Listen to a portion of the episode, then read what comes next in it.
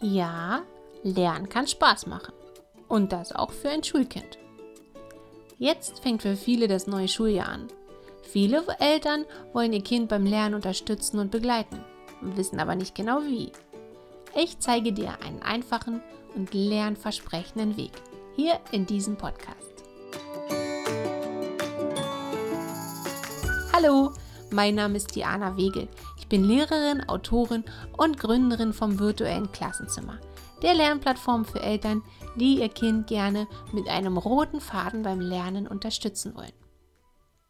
Ich kenne so viele Eltern, die bevor sie in mein virtuelles Klassenzimmer gekommen sind, gedacht haben, sie müssten die schulischen Vorgaben erfüllen und zu Hause mit ihrem Kind sich da durchquälen.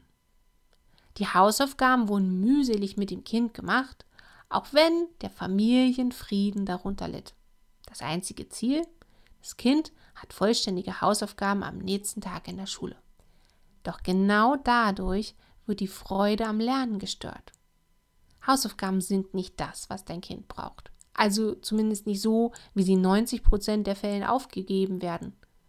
Schau mal, wenn 26 Kinder in der Klasse die gleiche Hausaufgabe bekommen, dann kannst du mit Sicherheit davon ausgehen, dass das nicht gerade das ist, was dein Kind braucht.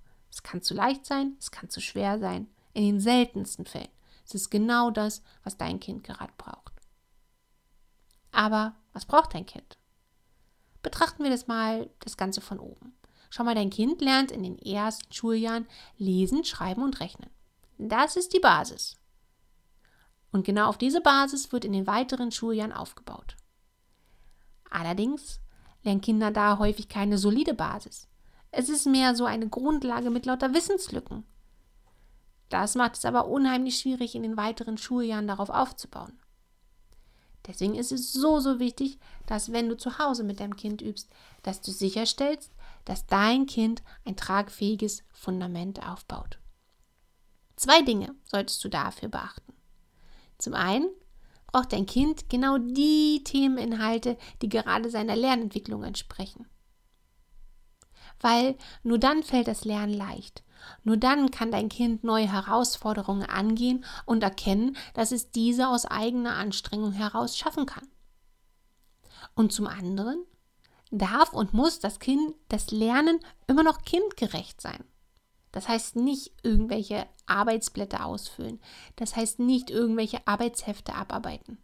Weißt du, dein Kind lernt in den ersten Schuljahren erst das Schreiben. Das ist für dein Kind unheimlich anstrengend. Es sollte so oft es geht mündlich üben.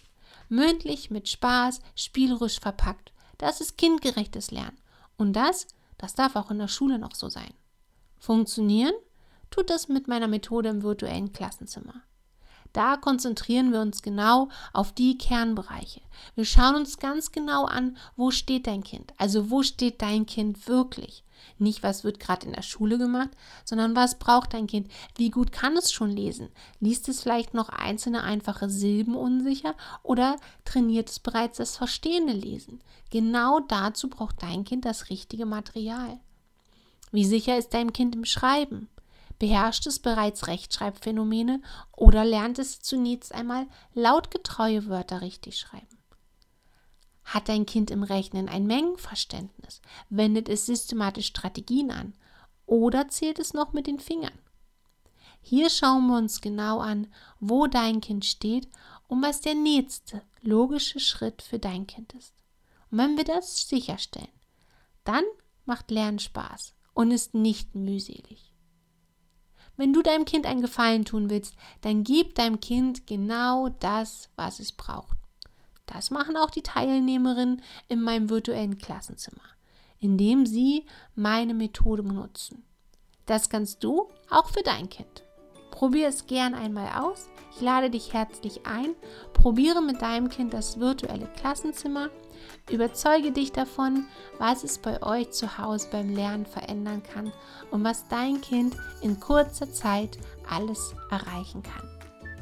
Dir hat die Episode gefallen? Dann freue ich mich riesig über eine Bewertung von dir. Das hilft, damit auch andere Eltern diesen Podcast hier finden können. Und vielleicht sehen wir beide uns ja schon bald im virtuellen Klassenzimmer.